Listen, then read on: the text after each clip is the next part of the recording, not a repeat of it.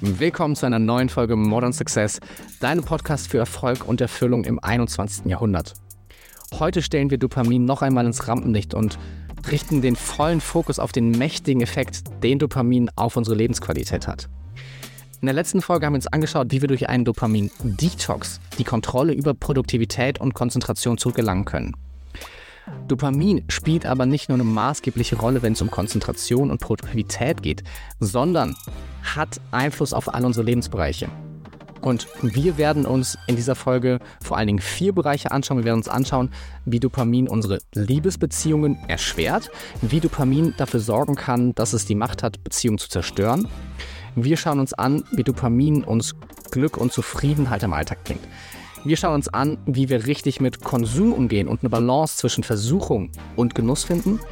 Und wir schauen uns an, wie Dopamin uns helfen kann, die harten, die unangenehmen Dinge zu tun. Dopamin. Gerade einmal ein Viertel Gramm Dopamin produziert dein Gehirn in 24 Stunden aber es ist vermutlich das einflussreichste Viertelgramm, was du in deinem Leben hast. Kaum ein anderes Molekül hat so starke, so unmittelbar spürbare Effekte auf unser Leben und unseren Alltag wie Dopamin. Aber beginnen wir einmal vorne mit der Geschichte von Dopamin. Die moderne wissenschaftliche Geschichte von Dopamin beginnt 1957 in einem Krankenhauslabor in der Nähe von London, als Kathleen Montague Dopamin dort entdeckt. Und am Anfang hat die wissenschaftliche Community Dopamin gar keine richtige Aufmerksamkeit geschenkt, weil man dachte, es wäre einfach der Vorläufer von Adrenalin im Gehirn. Bis man dann in den ersten Studien festgestellt hat, dass es einen extrem starken Zusammenhang gibt zwischen der Herstellung und Anwesenheit von Dopamin und der Entstehung und Wahrnehmung von Freude in den Probanden von Experimenten. Richtig komisch wurde es dann, als man festgestellt hat, dass tatsächlich nur eine in zwei Millionen Nervenzellen im Gehirn Dopamin produziert und man sich nicht erklären konnte, wieso eine geringe Anzahl für so einen übergroßen Effekt sorgt. Man stellte fest, dass Studienteilnehmer in Experimenten enorme Mühen auf sich nehmen, um Dopamin im Gehirn freizusetzen und dass es sogar unter den richtigen Umständen den Probanden nahezu unmöglich war, den Effekten vom Dopamin zu widerstehen und nicht dem Dopamin hinterherzulaufen. Und so etablierte sich der Name Pleasure Molecule, also in der wissenschaftlichen Literatur. Auf Deutsch würde man sagen, das Genussmolekül. Und die Gehirnareale und Nervenbahnen, die mit Dopamin zusammenhängen, wurden das Belohnungssystem genannt. Eine andere Studie hat sich angeschaut, was der Effekt bzw. Zusammenhang zwischen Kokainkonsum und Dopaminausschüttung ist. Auch verrückte Vorstellung, Probanden Kokain zu geben. Ich weiß nicht, ob das heute noch irgendeine Ethikkommission zulassen würde. Jedenfalls, was die Wissenschaftler festgestellt haben, je mehr Kokain, je stärker das High und die positiven Emotionen, desto aktiver das Dopaminsystem im Gehirn. Und je weiter der Dopaminabbau fortschreitet, im selben Maß nimmt das High ab und auch die positiven Emotionen. Und so hat sich der Ruf von Dopamin als Genussmolekül mit dieser Studie dann endgültig etabliert. Aber es gab auch einige Wissenschaftler, die dem skeptisch gegenüberstanden, die gesagt haben, wir können irgendwie nicht glauben, dass Dopamin nur existiert, damit wir Genuss suchen, damit wir Drogen nehmen und high werden. Die gesagt haben, es ist wahrscheinlicher, dass der ursprüngliche Nutzen von Dopamin ist, uns zu motivieren, dass wir Dinge suchen, die unser Überleben sichern, die uns fortpflanzen lassen. Und das war dann tatsächlich auch der Anfang vom Ende für Dopamin als Genussmolekül. Und heute wissen wir, dass Dopamin eine ganze Reihe von Effekten auf uns hat. Und ein Effekt ist Genuss zu suchen.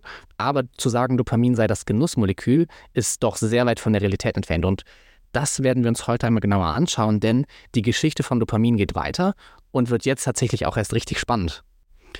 Als ich 16 war, hat mich meine damalige Freundin mit einem anderen Kerl betrogen. Und klar, mit 16 meine erste große Liebe. Ich war am Boden zerstört, es tat richtig weh. Aber ich habe mich gefragt, warum macht man das? Warum verletzt man einen Menschen, den man eigentlich doch liebt, mit so einer simplen und auch für mich damals dummen Sache. Und ich meine, es ist ja nichts, was nur mir passiert, es ist ja was, was ständig passiert. Die Frage ist also, warum gehen Menschen ihren Partnern, die sie wirklich auch aufrichtig lieben, fremd? Und Dopamin ist eine Antwort auf die Frage. Und dazu gibt es eine super spannende Studie. Wir müssen aber einen kleinen Bogen schlagen, um zu erklären, was wirklich der Zusammenhang ist. Und zwar gehen wir in die Schweiz zum Wissenschaftler Wolfram Schulz. Der hat sich nämlich die Frage gestellt, gibt es einen Zusammenhang zwischen Dopamin und unserer Fähigkeit, Dinge zu lernen? Und was er gemacht hat, ist, er hat Elektroden in die Gehirne von Affen gepflanzt, an den Ort, wo die Dopaminzellen am aktivsten sind. Und die Affen hatten dann in ihrem Gehege zwei Boxen und zwei Lampen. Jeweils eine Box und eine Lampe links und eine Box und eine Lampe rechts. Und die Wissenschaftler sind jetzt hergegangen und haben in unregelmäßigen Abständen einfach zufällig Futter in eine der Boxen gelegt und die Lampe auf der entsprechenden Seite angemacht. Die Affen haben natürlich nicht gecheckt, dass es den Zusammenhang zwischen Essen der Box und Lampe gibt, aber wenn sie das Essen zufällig dann gefunden haben, gegessen haben, gab es natürlich Dopamin im Gehirn, sie haben sich gefreut und mit der Zeit immer häufiger haben sie langsam festgestellt, dass, wenn die Lampe auf der entsprechenden Seite leuchtet, dort auch Essen in der Box ist. Und sobald die Affen das verstanden haben, ist was extrem Spannendes passiert. Die Dopaminsignatur hat sich nämlich verändert. Das Dopamin wurde nicht mehr ausgeschüttet, als sie das Essen gefunden haben, sondern das Dopamin wurde ausgeschüttet, als das Licht angegangen ist. In Antizipation für das Essen. In Erwartung, dass sie gleich die Banane finden. Und damit hat sich dann auch eine neue Hypothese geformt, was Dopamin für einen Effekt hat. Und die Hypothese ist, dass Dopamin eine Reaktion auf das Unerwartete ist, eine Reaktion auf Antizipation, dass etwas Gutes kommen wird, quasi ein Signal der Hoffnung, mit dem wir eben lernen, dass unerwartete Situationen entweder etwas Gutes oder etwas Schlechtes sind. Bei uns Menschen gibt es ja dasselbe Phänomen. Du findest unerwartet einen Zettel von deinem Liebhaber oder einen Liebesbrief und fragst dich, oh, was steht da wohl drin? Bist ganz aufgeregt. Oder du bekommst eine WhatsApp-Nachricht von einem richtig guten alten Freund. Ihr hattet seit Monaten keinen Kontakt. Und du freust dich, diese Nachricht zu sehen. Oder wenn du jemanden datest oder in der modernen Version tinderst, fragst du dich, wie ist so die andere Person? Ist sie so gut, wie es den Anschein verspricht? Die Erwartung dieses positiven Ergebnisses ist es allein das, was uns schon gut fühlen lässt. Gleichzeitig, wenn diese Dinge zu regelmäßig werden, verlieren sie den Reiz des Unerwarteten, verlieren den Reiz des Unwägbaren, des Unbekannten. Und so nimmt im selben Zuge auch das Dopamin ab. Genauso war es auch bei den Affen. Als immer das Licht an war und dann immer Essen zu finden war, gab es kein Dopamin mehr, weil die Affen ja genau wussten, was kommt. In einer anderen Gruppe mit den Affen war es aber so, dass es nicht klar war. Manchmal war das Licht an und es war kein Essen da. Und manchmal war Essen da, aber es war voll kein Licht da. Das heißt, die Affen hatten die Unwägbarkeit, die wussten nicht, was kommt. Und so konnten die Wissenschaftler zeigen, dass eben die Unwägbarkeit ein riesiger, wichtiger Faktor ist, damit weiterhin viel Dopamin ausgeschüttet wird, weil unser Gehirn versucht, das zu lernen, das zu festigen, aber eben diesen Rhythmus nicht identifizieren kann, weil es ja auch keinen Rhythmus gab. Es war ja einfach zufällig in dem Fall. Und die Wissenschaft hat dafür einen Begriff geprägt. Im Englischen heißt der Reward Prediction Error. Im Deutschen sagen wir Belohnungsvorhersagefehler. Und was das eben beschreibt, ist im Kern unsere Unfähigkeit oder Ungewissheit, die Zukunft mit einer vollkommenen Gewissheit vorherzusagen, aber in gleichzeitig einer positiven Antizipation, dass irgendwas Gutes kommen wird.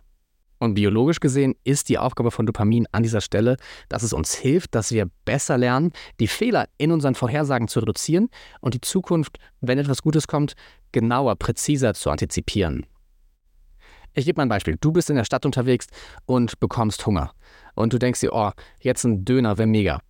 Du denkst an den Döner, denkst, wie gut er sich anfühlt, wie befriedigend das ist und hast die Antizipation des Guten. Gleichzeitig gibt es Unwägbarkeiten. Du weißt nicht genau, wo ist der nächste Dönerladen, wie kommst du dahin, wie lange musst du warten, hat der Laden überhaupt auf. Und so bekommst du einen ersten Dopaminschub. Dieser Dopaminschub sorgt dafür, dass du jetzt dein Handy aus der Tasche holst, googelst, wo ist der nächste Dönerladen. Du findest einen, siehst, der ist nur 500 Meter weit weg, bekommst wieder Dopamin, um dich auf den Weg zu machen, um dich zu belohnen, dass du motiviert bleibst. Du kommst beim Dönerladen an, siehst, es ist keine Schlange da, es sind alles frische Zutaten, mega, du freust dich, Du beißt in den Döner und der Döner ist noch besser als erwartet. Und dieses befriedigende Gefühl, wenn das, was wir bekommen, noch besser ist, als wir es tatsächlich eigentlich erwarten, auch das ist dann wieder ein riesiger Dopaminschub. Wäre der Döner jetzt an der Stelle schlechter gewesen, als du in deinem Kopf erwartet hättest, wäre nicht so viel Dopamin ausgeschüttet worden, weil es ist ja nicht so gut, wie du es dir eigentlich erhofft hattest, wie du es in Erinnerung hattest. Und dein Gehirn möchte jetzt dir beibringen, dass es halt nicht so gut ist. Deswegen weniger Dopamin. Ein anderer Grund, warum weniger Dopamin bei einer eigentlich sehr befriedigenden Sache ausgeschüttet wird, ist, wenn du es zu regelmäßig konsumierst. Wenn du jetzt jeden Abend zur selben Zeit deinen Lieblingsdöner isst, dann hast du keine Abwechslung mehr. Es gibt keine Ungewissheit, weil du weißt, jeden Abend dieser Döner ist genauso gut, wie du ihn erwartest. Und das Dopamin wird jedes Mal weniger und der Döner damit unbefriedigender. Und das enthält auch die Antwort auf die Frage, warum manche Menschen fremdgehen. Wenn wir jemanden kennenlernen, wenn wir anfangen, jemanden zu daten, ist es ein riesiges Abenteuer. Es gibt so viel Unbekanntes, so viel Unwägbarkeiten. Es passiert so viel, was wir vorher nicht wissen, womit wir nicht rechnen. Und gleichzeitig, wenn es ein guter Fit ist, erfahren wir sehr viel positive Bestätigung, sehr viel, was passt, sehr viel, was gut ist. Und so haben wir die ganze Zeit, dass dieser Reward Prediction dieser Vorhersagefehler besser ist, als wir es eigentlich erwartet haben. Und das macht auch so süchtig in der Beziehung. Das schafft diesen süchtigen Effekt, jemand anders kennenzulernen, jemand anders zu daten. Die Unwägbarkeit und gleichzeitig aber das, wenn die Realität dann besser ist, als wir es erwarten. Was ist jetzt, wenn wir jemanden über Tage, Wochen, Monate daten? Wir lernen es immer besser kennen, wir kommen in eine Beziehung und irgendwann nach einem, vielleicht zwei, drei, vier Jahren ist es in den meisten Partnerschaften und Beziehungen so, dass dieser ursprüngliche Reiz, dieses ursprüngliche Feuer verfliegt. Und das ist genau dann, wenn das Dopamin aus diesem Strebenmodus, aus diesem Ich will dich kennenlernen, ich will dich besser verstehen, shiftet in den Modus von Ich hab dich jetzt, ich hab dich hier, es gibt nichts mehr zu entdecken, weil man hat den anderen da, so wie er ist. Und die ganzen Unwägbarkeiten, das ganze Abenteuer ist raus, weil man den anderen so gut kennengelernt hat das hier soll jetzt kein Beziehungspodcast werden. Wichtig ist nur, Dopamin durchdringt all unsere Lebensbereiche, hat einen Einfluss auf uns in allem, was wir tun. Und es ist egal jetzt in Bezug auf Beziehung, ob du gerade in einer Partnerschaft bist, gerade eine beginnst oder auf der Suche nach einem Partner bist. Es ist wichtig zu verstehen, dass es ganz natürlich ist, dass sich die anfängliche Aufregung verändert und dieser anfängliche Rausch, das anfängliche Abenteuer abnimmt. Was machen wir jetzt mit dem Wissen? Zwei Aspekte. Erstens, du hast natürlich die Möglichkeit, Abenteuer und Abwechslung in der Beziehung hochzuhalten. Gemeinsam neue Dinge zu erleben, gemeinsam rauszugehen, euch gemeinsam in unbekannte Kontexte zu begeben, wo ihr euch wieder neu entdeckt, wo ihr gemeinsam neue Sachen erlebt. Ein Mentor von mir hat gesagt, und das ist der Modus, der im Gehirn passiert, wir switchen ab einem gewissen Punkt von der Neukundenakquise in die Bestandskundenbetreuung. Und das zu verändern, wieder zu sagen, hey, ich bin in einem Mindset von, ich bin in der Neukundenakquise. Ich kümmere mich um meinen Partner. Ich sorge dafür, dass ich es aufregend mache. Ich sorge dafür, dass wir Abenteuer erleben, dass wir uns neu kennenlernen können. Und ein Buch, was ich da sehr empfehlen kann, ist von einer Paartherapeutin. Esther Perel heißt sie. In Englisch heißt das Buch Mating in Captivity. Auf Deutsch heißt es was Liebe braucht, das Geheimnis des Begehrens in festen Beziehungen, geht genau darauf ein, wie man es schafft, das Begehren, das Verlangen in der Beziehung aufrechtzuerhalten und eben nicht in diesen Modus zu kommen von, ich kenne ja schon alles, ich weiß ja schon, was mich hier erwartet. Die zweite Möglichkeit, die man hat, ist natürlich, sich Abwechslung und Abenteuer außerhalb der Beziehung zu suchen. Das heißt jetzt nicht Abwechslung, Abenteuer auf sexueller Ebene außerhalb der Beziehung, aber zu sagen, hey, ich mache besonders aufregende Urlaube, ich habe eine Sportart, die mich erfüllt, ich tauche ein in Dinge, die ich noch nie gemacht habe.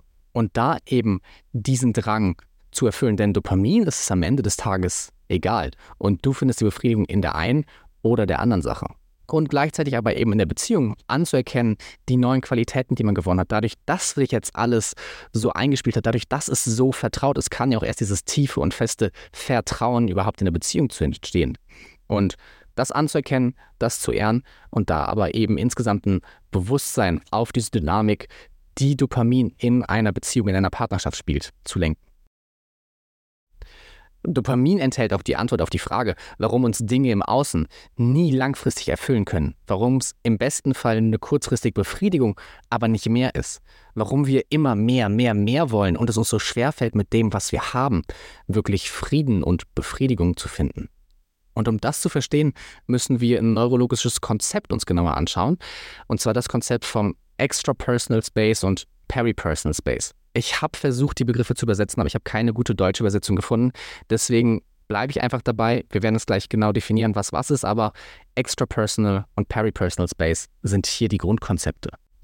Was sich dahinter verbirgt, sind im Endeffekt zwei komplett unterschiedlich neurologische Schaltungen. Das heißt, andere Arten Gehirnareale zu nutzen, andere Nervenbahnen und vor allen Dingen auch ganz andere Neurotransmitter. Also wirklich zwei komplett getrennte, zwei verschiedene Systeme. Der Peripersonal Space beschreibt alles, was in unmittelbarer Reichweite ist. Das heißt, alles, was du in diesem Moment ergreifen, nutzen und genießen kannst. Das, wo du jetzt gerade sitzt oder stehst, was du ohne dich groß zu bewegen einfach sofort anfassen kannst, was du sofort nutzen kannst. Das sind in der Regel die Dinge, die dir gehören.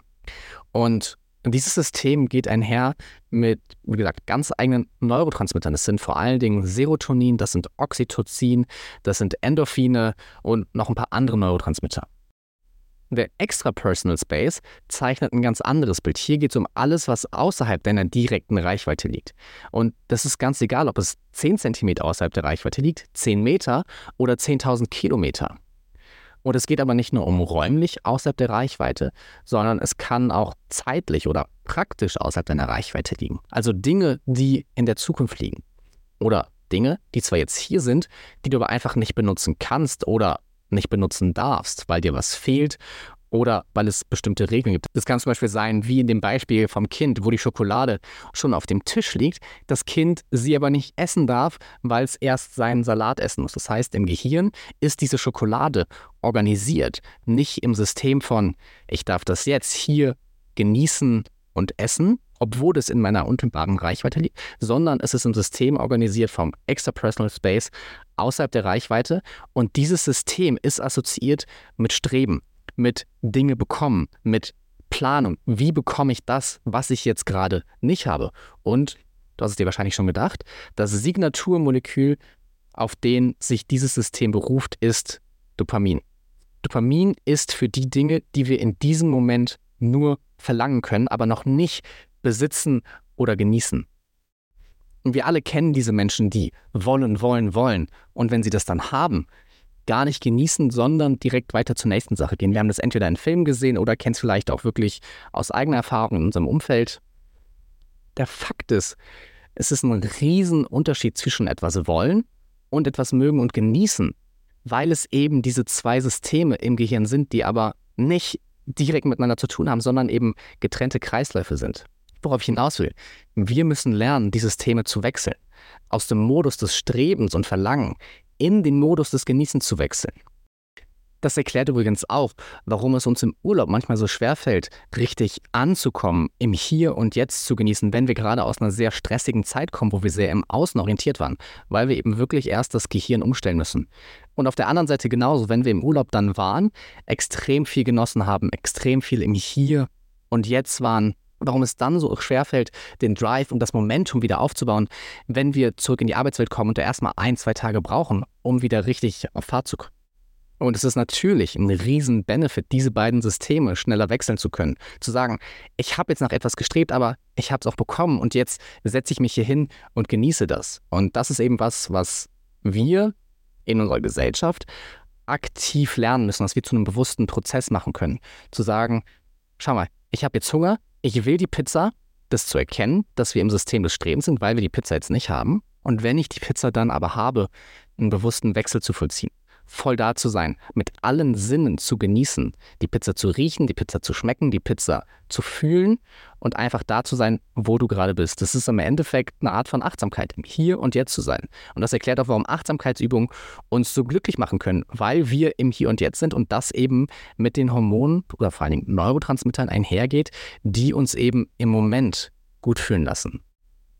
Gleichzeitig, wenn wir jetzt über Glück und Zufriedenheit reden, können wir uns auch nochmal den Belohnungsvorhersagefehler anschauen. Der nämlich erklärt, warum es uns so schwer fällt, mit den Dingen, die wir im Außen erreicht haben, wirklich langfristig zufrieden zu sein. Denn Dinge im Außen zu verfolgen, nach etwas zu streben, diese Unwägbarkeit des Prozesses, wenn du so möchtest, die Unwägbarkeit der Jagd, ist ja in sich schon eine Belohnung. Und die Sache in sich dann zu haben, ist A, das System des Peripersonal Space, wo wir wissen müssen, das zu haben und zu genießen. Und gleichzeitig, lass uns sagen, du hast dir einen Porsche gekauft, hast du ja einen Gewöhnungseffekt. Der Belohnungsvorhersagefehler, wie gut es sich anfühlt, diesen Porsche zu fahren, nimmt ja ab. Und auch dadurch verliert materieller Besitz, alles, was wir im Außen haben, ihren Reiz. Und das ist der Punkt, wo die moderne Wissenschaft, die Neurologie uns wieder zur alten Weisheit führt, Besitz macht niemals langfristig glücklich. Freude und Glück finden wir in dem Moment, in den kleinen Dingen Und das ist eben das, was wir lernen müssen, was uns in unserer Gesellschaft durch die Prägung so schwerfällt. Lass uns einmal eine kurze Zusammenfassung machen. Wir haben gelernt, Dopamin ist das Molekül, was uns hilft, Dinge im Außen zu organisieren, Dinge im Außen zu verfolgen, nach Dingen außerhalb unserer Reichweite zu streben und dafür zu planen, diese zu bekommen. Genauso ist Dopamin aber dafür verantwortlich, dass wir immer wieder Abwechslung suchen, dass wir Neues brauchen, dass es uns schwerfällt, im Hier und Jetzt zu bleiben.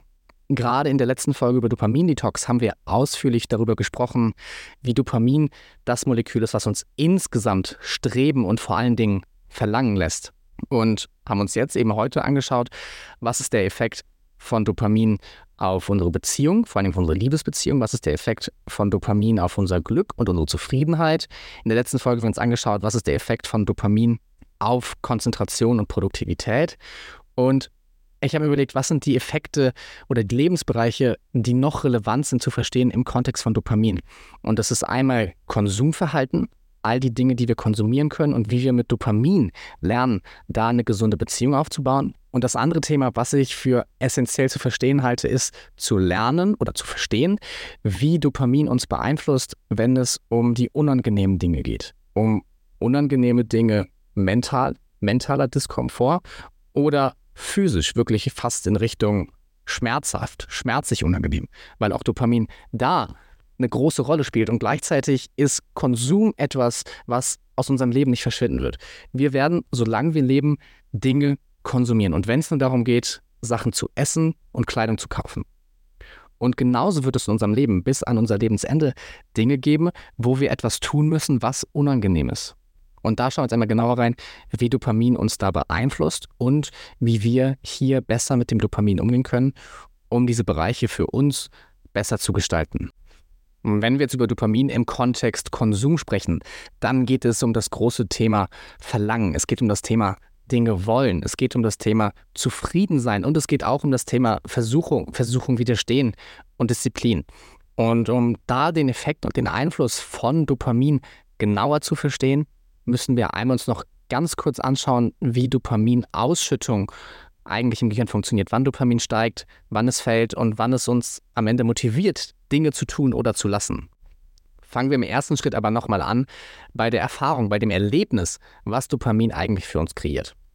Je mehr Dopamin wir haben, desto größer ist unser Motivationspotenzial, desto größer ist unser Verlangen nach einer Sache und desto größer ist unsere Bereitschaft, viel Energie aufzubringen, Hürden zu überkommen, um das, was wir wollen, dann letztendlich zu haben. Das heißt, wir können sagen, je mehr Dopamin, desto mehr Motivation.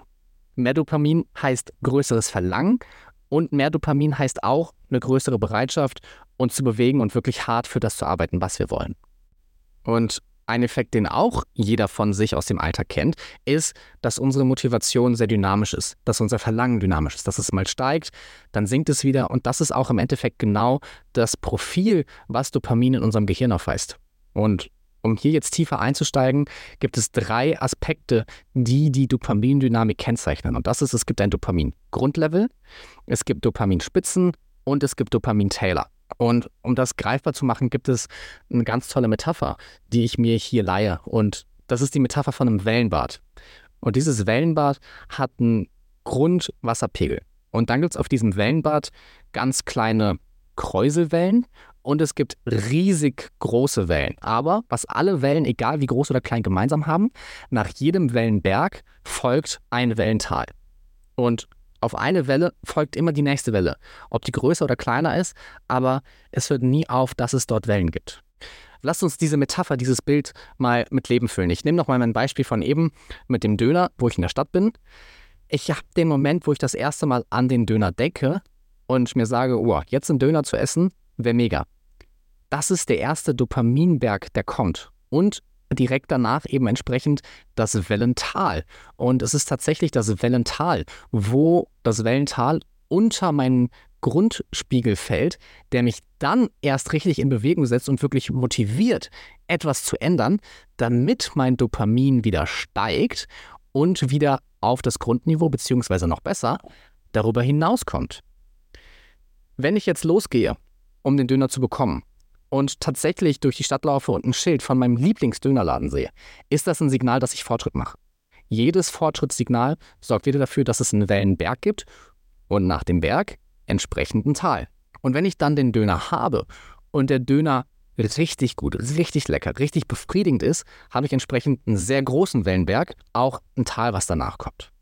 Das heißt, der Kernpunkt an dieser Stelle ist, jedem Dopaminberg, jeder Spitze folgt ein Tal. Wie tief das Tal ist, steht in direktem Verhältnis zu der Höhe der Spitze und wie steil der Anstieg war. wenn die Wellen in unserem Wellenbad jetzt zu hoch und zu häufig sind, kann es passieren, dass Wasser aus unserem Wellenbad rausspritzt. Das heißt, der Wasserspiegel sinkt dauerhaft. Wenn die Wellen und die Wellenberge klein genug oder selten genug sind, bleibt der Wasserstand mehr oder weniger konstant. Das heißt, verschiedene Dinge und verschiedene Erfahrungen können zu einem Absinken des Dopaminspiegels führen. Und eben nicht nur ein Absinken wieder auf den Standardwert, sondern wenn es besonders richtig krass Dopamin aktivierende Erfahrungen sind, die unser Dopaminspiegel super steil und super hoch steigen lassen, und wir das extrem häufig machen, führt das dazu, dass langfristig unser Grunddopaminlevel immer weiter sinkt und auch mittelfristig sinkt.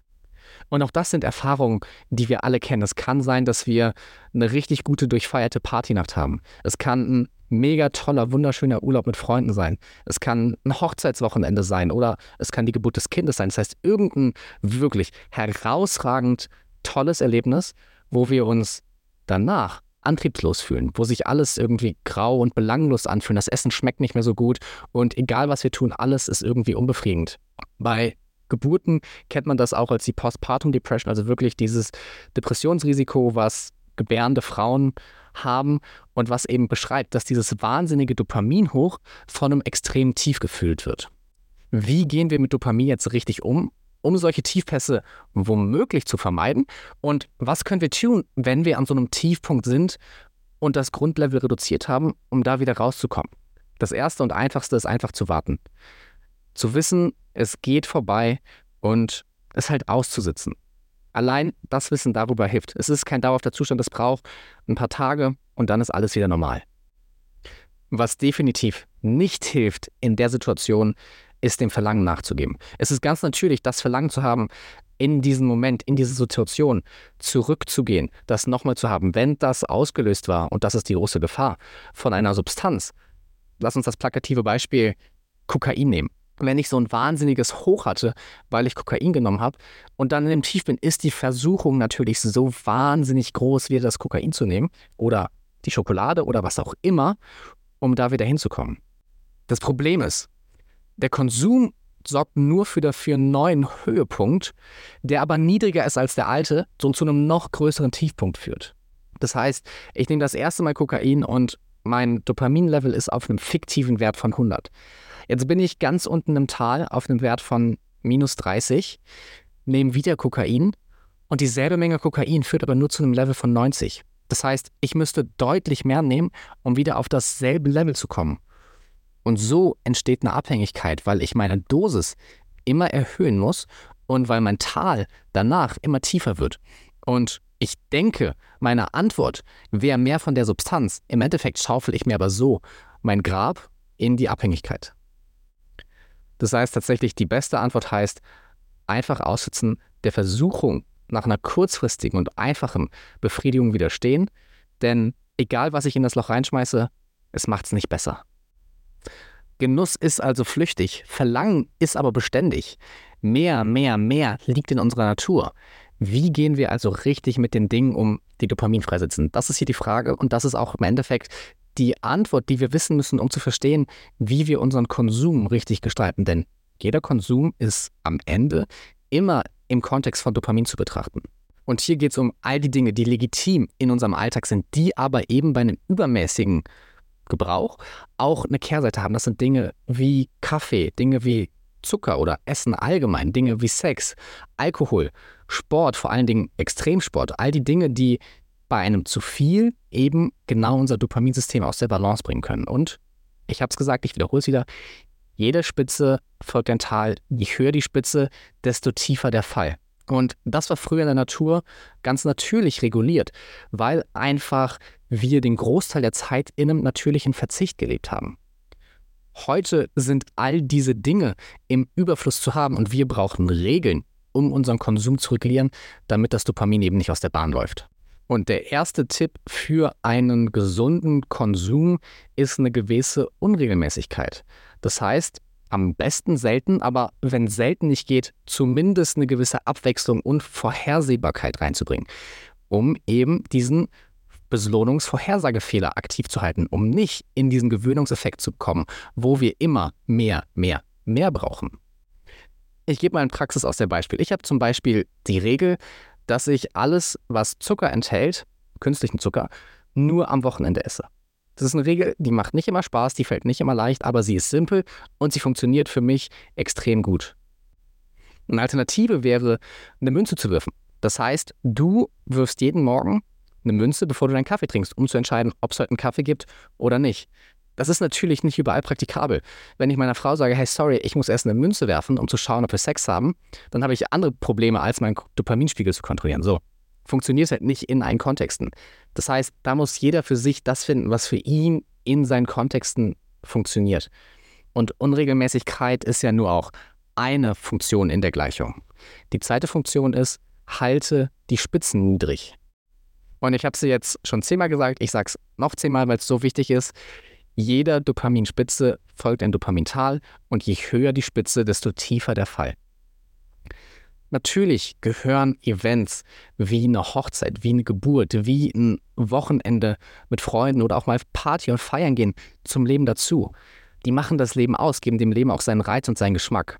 Aber man sollte schauen, dass man solche Events nicht künstlich herbeiführt. Nicht öfter als eigentlich vom Leben hervorgesehen so krasse Dopaminpeaks erschafft. Und das bringt mich zum dritten Punkt. Man kann Dopamin nämlich überlagern. Das heißt, wir haben hohe Spitzen, nicht nur, weil wir so eine einmalige Sache erleben, sondern weil wir mehrere kleine Dinge kombinieren. Das heißt, wir trinken Champagner, schauen unseren Lieblingsfilm und essen dazu Schokolade. Und so kumulieren sich die ganzen Dopaminspitzen. Das ist wie wenn viele kleine Wellen sich überlagern und dann eine Megawelle bringen und danach entsprechend auch ein Megatal. Das heißt, hier braucht es einfach eine gewisse Achtsamkeit, ein gewisses Bewusstsein. Was sind die Dinge, die ich tue und die ich kombiniere, die aber meinen Dopaminspiegel beeinflussen? Eine Übung, die ich hier im Coaching mache, ist, meine Klienten einmal aufschreiben zu lassen, welche Dopaminquellen sie im Alltag haben, was ihre Werkzeuge und Tools sind, wie sie sich ihren Dopaminkick abholen. Das soll jetzt gar nicht negativ gewertet sein, weil es ist was, was wir alle tun. Ist es Essen und Fastfood, vor allen Dingen verarbeitete Lebensmittel mit viel Kohlenhydraten, viel Zucker, sind es Alkohol, Zigaretten, ist es Freunde treffen, ist es Kaffee, ist es Sport und jetzt sagen viele wahrscheinlich, Sport hat doch nichts mit Dopaminbefriedigung zu tun, das ist die pure Qual. Ja, aber es gibt ja auch Leute, die wirklich einfach gerne zu einem Dance-Workout gehen, zu einer Yoga-Class und du wirst es wissen vom Gefühl, wenn dein Sport Dopamin auslöst. Das heißt, schreib einfach mal auf einen Wochenplan, um zu sehen, wie viel die Tage machst du die Sachen und wann kombinierst du welche Sachen? Und viele Klienten sind echt schockiert, dass es nicht einen Tag gibt, wo sie nicht irgendwas planen, um Dopaminpeak zu bekommen oder die Dinge sogar zu überlagern. Das heißt, unsere drei Takeaways an dieser Stelle für einen gesunden Konsum ist erstens eine gewisse Unregelmäßigkeit, ist die Spitzen niedrig zu halten und ist es eben in dem Sinne auch die Überlagerung im Blick zu behalten. Und das hört sich jetzt vielleicht kompliziert an, das hört sich viel an, aber es geht hier um Mindset, es geht um ein gewisses Bewusstsein für die Sachen. Das heißt nicht, dass du jetzt dein Leben bis ins kleinste Detail planen und kontrollieren musst, aber eben zu wissen, wenn du merkst, du bist in einem Tal, wo Motivation und Drive fehlen, zu schauen, was hast du getan? Wie war dein Umgang mit Dopamin? Und wie gehst du in Zukunft besser damit um? Zuletzt soll uns nun die Frage beschäftigen, welche Rolle spielt Dopamin im Kontext von unangenehmen Dingen, von Dingen, die uns nicht leicht fallen zu tun. Das Streben nach Glück und Zufriedenheit ist eine Maxim unseres modernen Gesellschaft, der wir uns nicht entziehen können. Glück und Zufriedenheit zu suchen ist so sehr ein Teil unserer Kultur und kollektiven Denkens, dass wir gar nicht auf die Idee kommen zu hinterfragen, ob das so eigentlich immer gut ist. Stell dir mal jemand vor, der sagt, glücklich sein ist mir so ziemlich egal. Ich habe andere Werte, die mir wichtiger sind. Der wird doch in die Klapse kommen.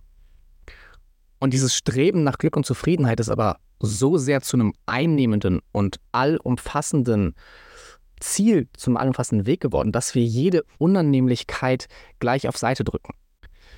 Im Großen und Ganzen, und ich verallgemeiner hier, haben wir in unserer Gesellschaft die Fähigkeit verloren, Schmerz und Unangenehmes auszuhalten. Noch die kleinsten Unannehmlichkeiten müssen direkt übertönt werden. Wir lenken uns ab, betäuben unsere Schmerzen, laufen von unseren Schmerzen davon und es ist egal, wie groß oder klein die sind. Und das ist ja auch ganz verständlich. Wir haben in unserem Gehirn ja eine ganz natürliche Tendenz, Schmerz, egal ob körperlich oder psychologisch, zu vermeiden und nach den positiven Dingen, nach den Freuden zu streben. Das Problem ist nur, dass die Fähigkeit, Schmerz komplett aus unserem Leben zu verbannen, früher keine Option war. Vor tausend, ja selbst vor hundert Jahren gab es nicht die Möglichkeit, sich eine Betäubung zu holen, ein Aspirin zu nehmen und die Schmerzen oder das Unangenehme so einfach auf Seite zu schieben. Und tatsächlich für uns heute kaum vorstellbar, aber vor dem 19. Jahrhundert glaubten Ärzte, dass Schmerz ein wichtiger Teil des Heilungsprozesses sei, dass ein gewisses Maß an Schmerz gut und zuträglich sei.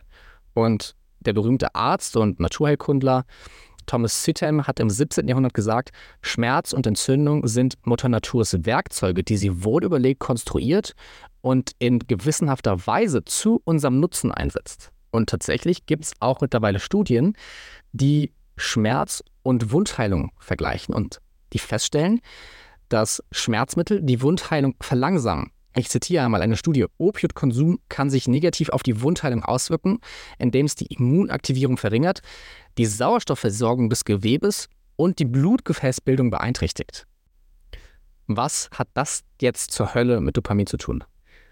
Neben der Wellenbad-Metapher für Dopaminausschüttung gebe ich dir jetzt eine zweite Metapher für die Rolle von Dopamin in der Entstehung von Schmerz und Freude. Und wenn ich hier Schmerz sage, meine ich nicht körperlichen Schmerz, wenn du dich irgendwie schneidest oder dir was brichst, sondern ich meine vor allen Dingen die Abwesenheit von angenehmen Empfindungen oder negative Gefühle im Allgemeinen. Und die Metapher ist, du kannst dir in deinem Gehirn ein Gleichgewicht vorstellen, wie eine Art Wippe oder wie eine dieser antiken Wagen mit zwei Schalen, die immer ausgeglichen sind.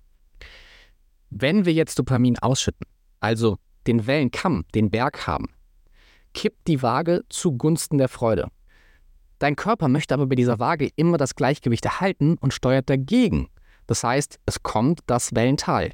Die Waage kippt auf die Seite des Schmerzes. Und das ist der Zustand, wo wir unbefriedigt, unzufrieden sind, wo wir nicht happy sind mit dem, was wir haben und mehr wollen. Die Wissenschaft zeigt uns also, jede Freude hat ihren Preis.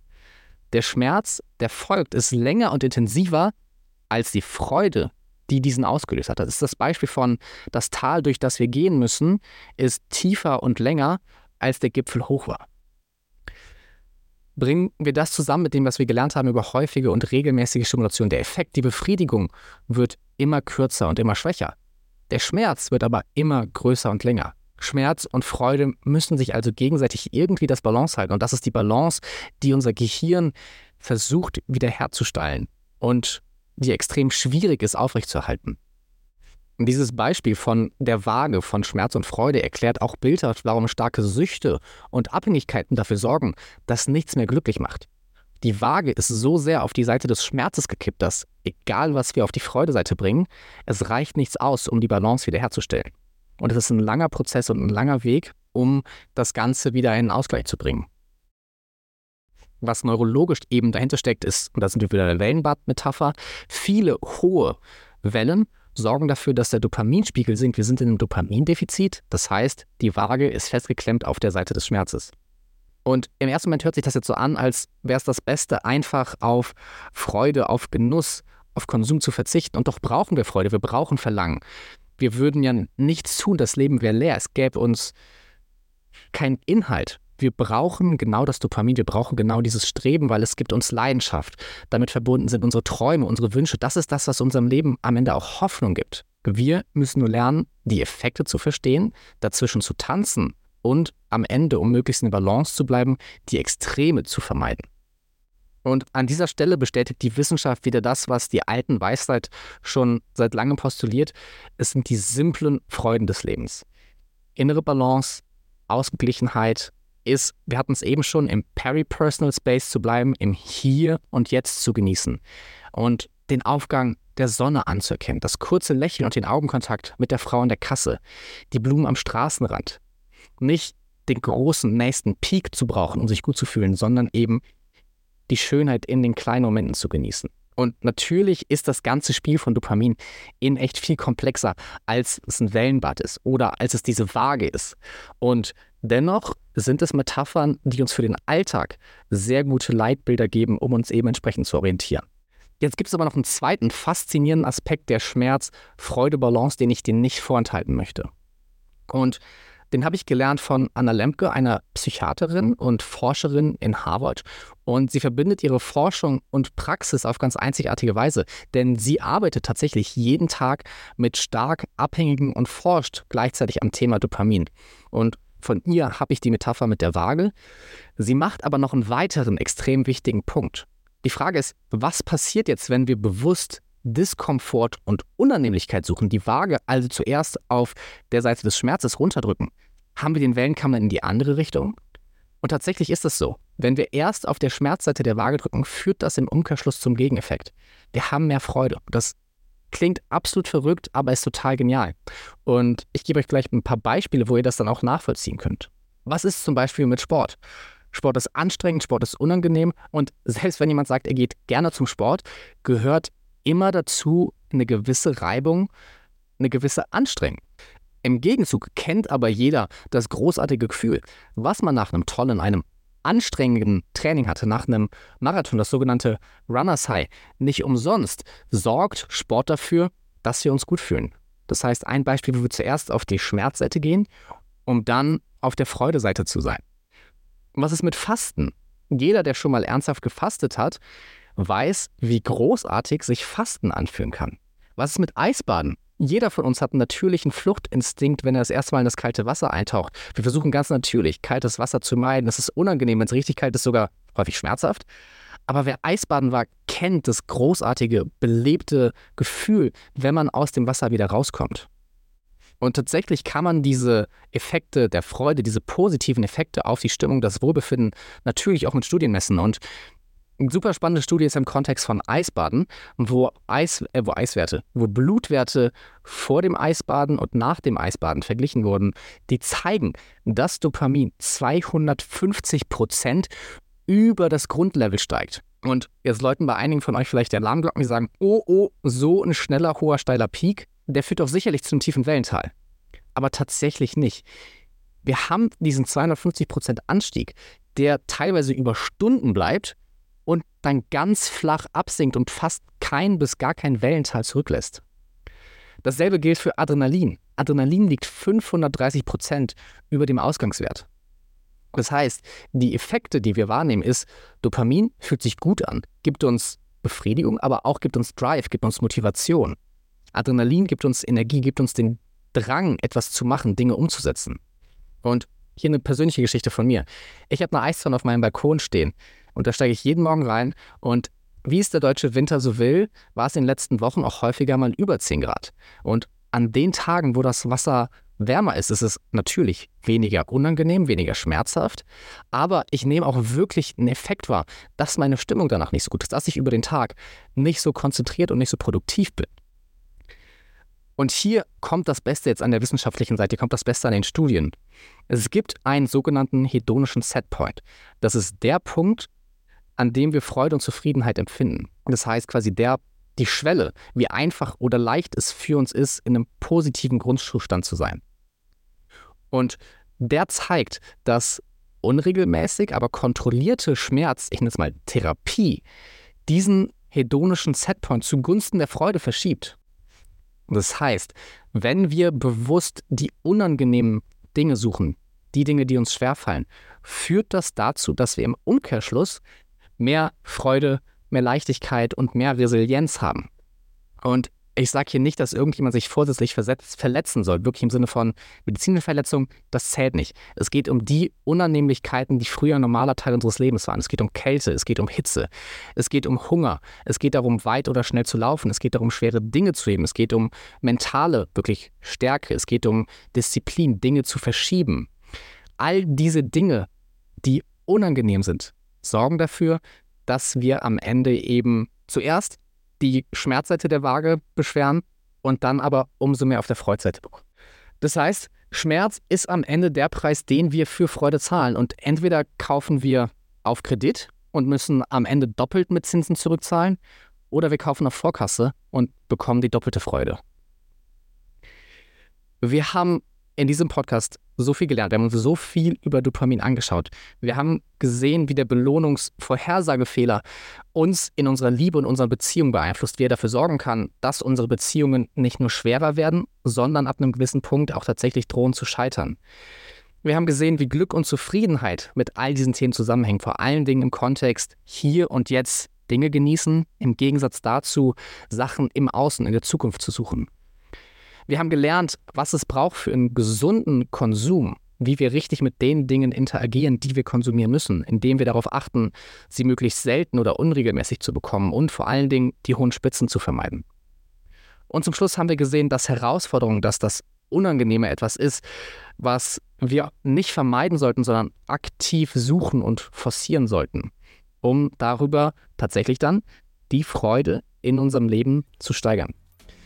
Wir haben heute gemeinsam gesehen, wie Dopamin unser Erleben, unser Verhalten im Alltag formt und gestaltet.